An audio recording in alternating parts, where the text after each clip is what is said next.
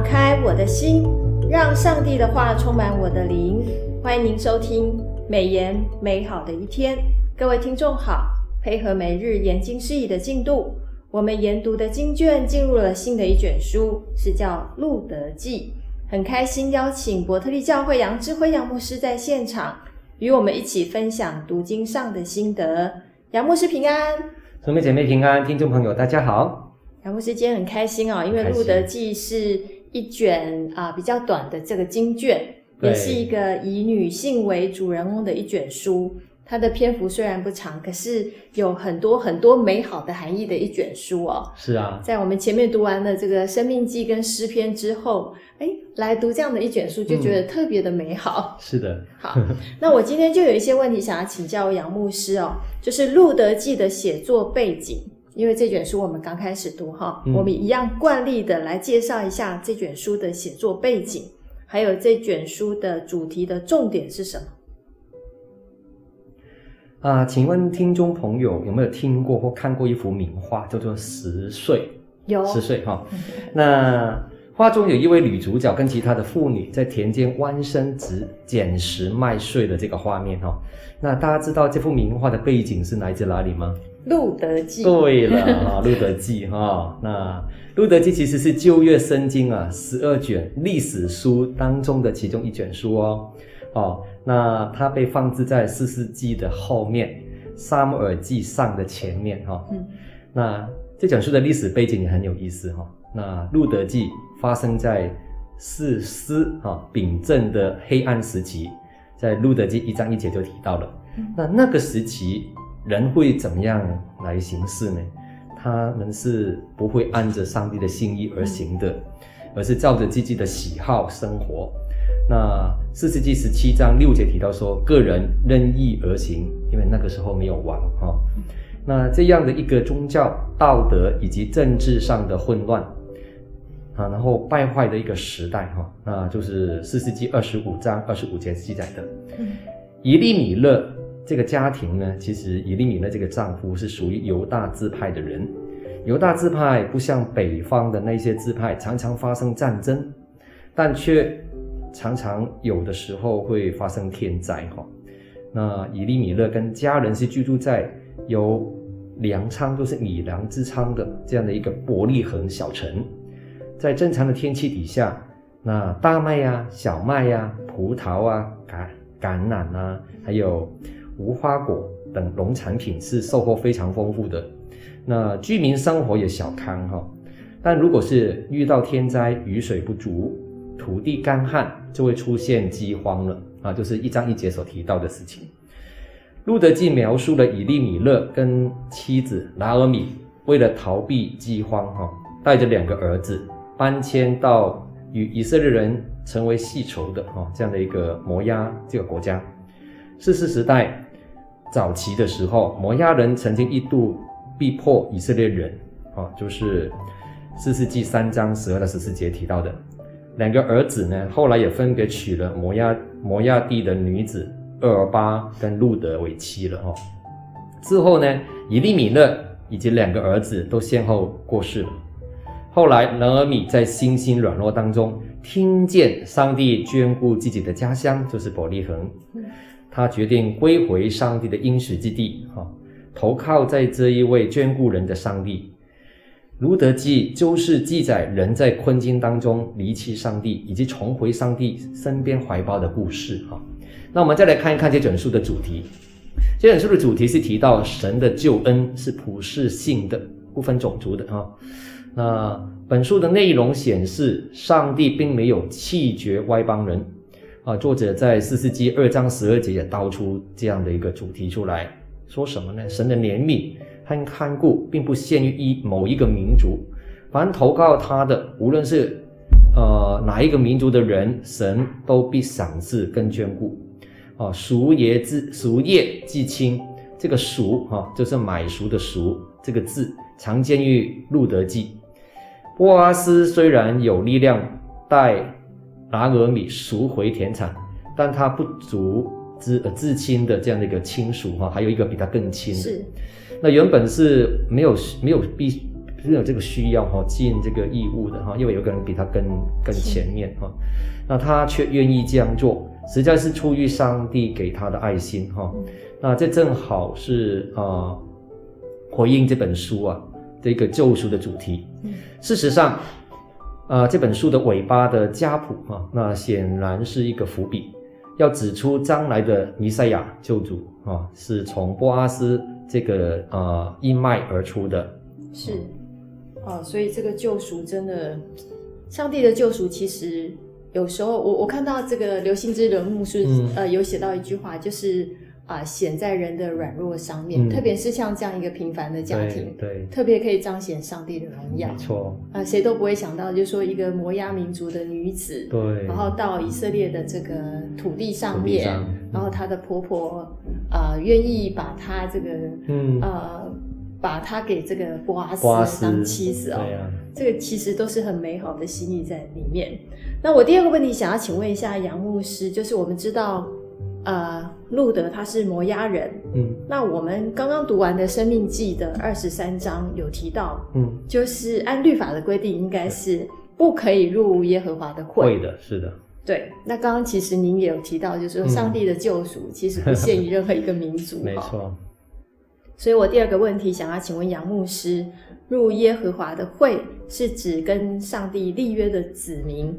那路德仍然可以享受上帝的恩典，成为波阿斯的妻子，嗯、啊，甚至是大卫的先祖，还有耶稣家谱的一员。那你怎么看这件事？哦、啊，这个是非常奇妙的事情啊。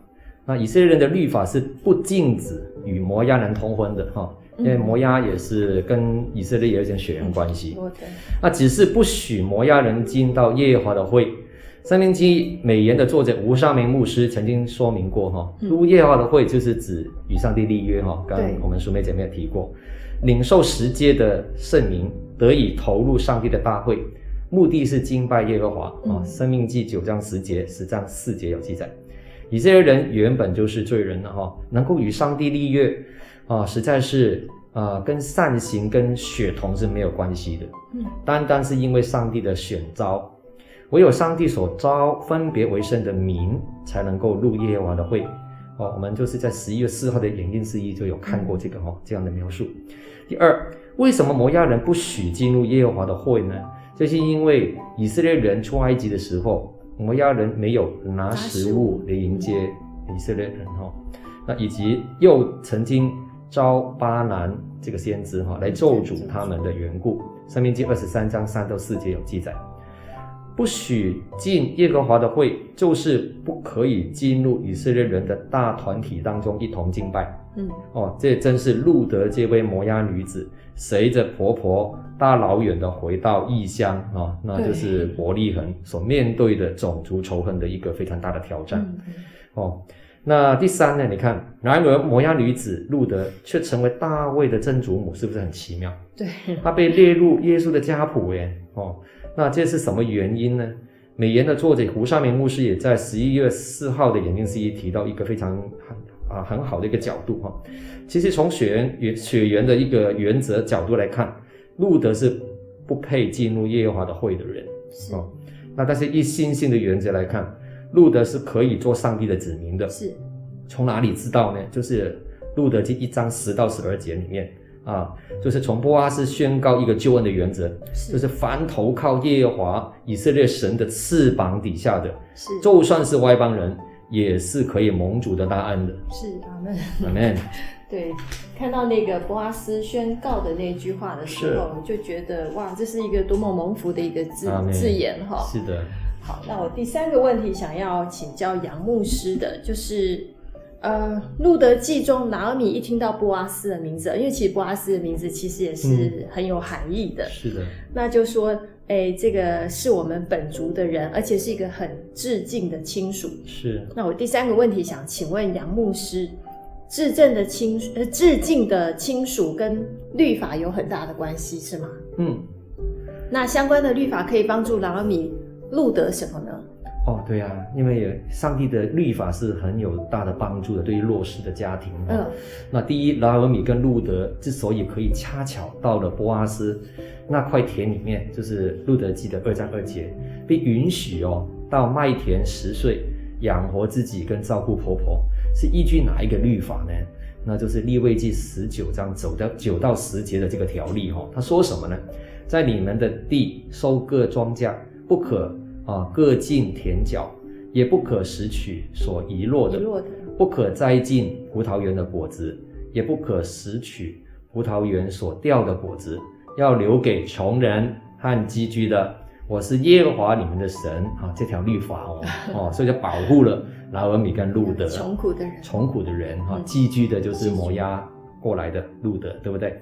那第二条呢，其实也是保障他们的律法是什么呢？就是这一条我们刚刚提到的至亲的亲属条例。